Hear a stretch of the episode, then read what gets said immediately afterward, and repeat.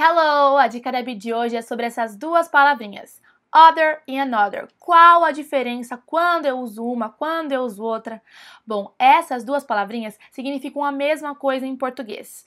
Tanto other quanto another, eles podem ser traduzidos como outro, outra ou então outros, outras, e é justamente por isso que muita gente confunde e não sabe quando usar um ou quando usar outro na hora de construir uma frase. Eu quero te mostrar que eles têm sim diferenças, é bem pequenininha a diferença, mas vai te ajudar demais na hora de colocar em prática e usar esses dois. Bom, você vai usar other antes de substantivos que não são contáveis, como tempo, por exemplo, você não consegue contar tempo. Você consegue contar horas, segundos, mas não time, que é tempo, por exemplo. Ou então, se o substantivo for contável, ele vai estar no plural. Então, você não vai falar hora. Horas, você vai falar, por exemplo.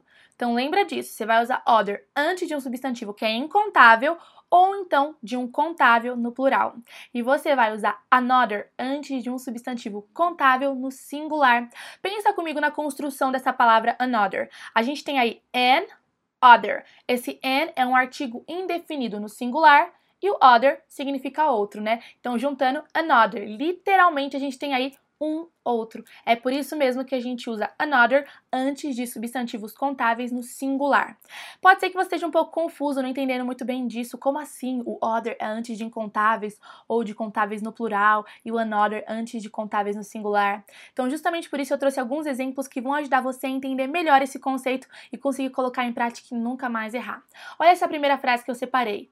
Let's go to other places. Let's go to other places. Vamos para outros lugares. É como se você sempre fosse para o mesmo lugar e eu tô te convidando para a gente ir para outros lugares. Perceba só que eu coloquei o other antes de um substantivo contável no plural. Places, places, que são lugares. Você consegue contar lugares e ele está no plural. Então, other places. Usei other porque eu tô aí com um substantivo contável no plural. Agora, olha essa outra frase. Let's go to another place. Let's go to another place. Vamos para outro lugar. De novo, a tradução aí é a mesma, mas eu usei another porque agora eu tenho um substantivo contável no singular, place. Lá em cima, no exemplo anterior, quando a gente tinha places, eu usei other, já que places é contável plural. E agora que eu tenho place, eu usei another, já que é um contável singular. Bi, mas está faltando ainda aquela história de incontável, como é que é isso? Então, olha essa frase aqui. Some other time I will call you. Some other time, I will call you. Em algum outro tempo, alguma outra hora, eu vou ligar para você. Perceba só, some other time.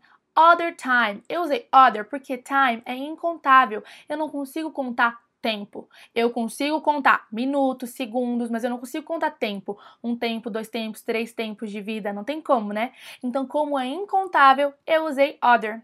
Então, revisando de novo que a teacher gosta de revisões. Quando você quiser usar aí um substantivo contável no plural ou então incontável, você usa other. E quando o substantivo for contável no singular, another, porque como eu já te disse, another significa an other, um outro. Exatamente essa formação da palavra e por isso a gente usa com singulares. Então nunca mais erra, tá bom? Agora você já sabe como usar um e como usar outro. Me conta o que você achou, eu espero que você tenha gostado. Até a próxima dica. Bye, bye!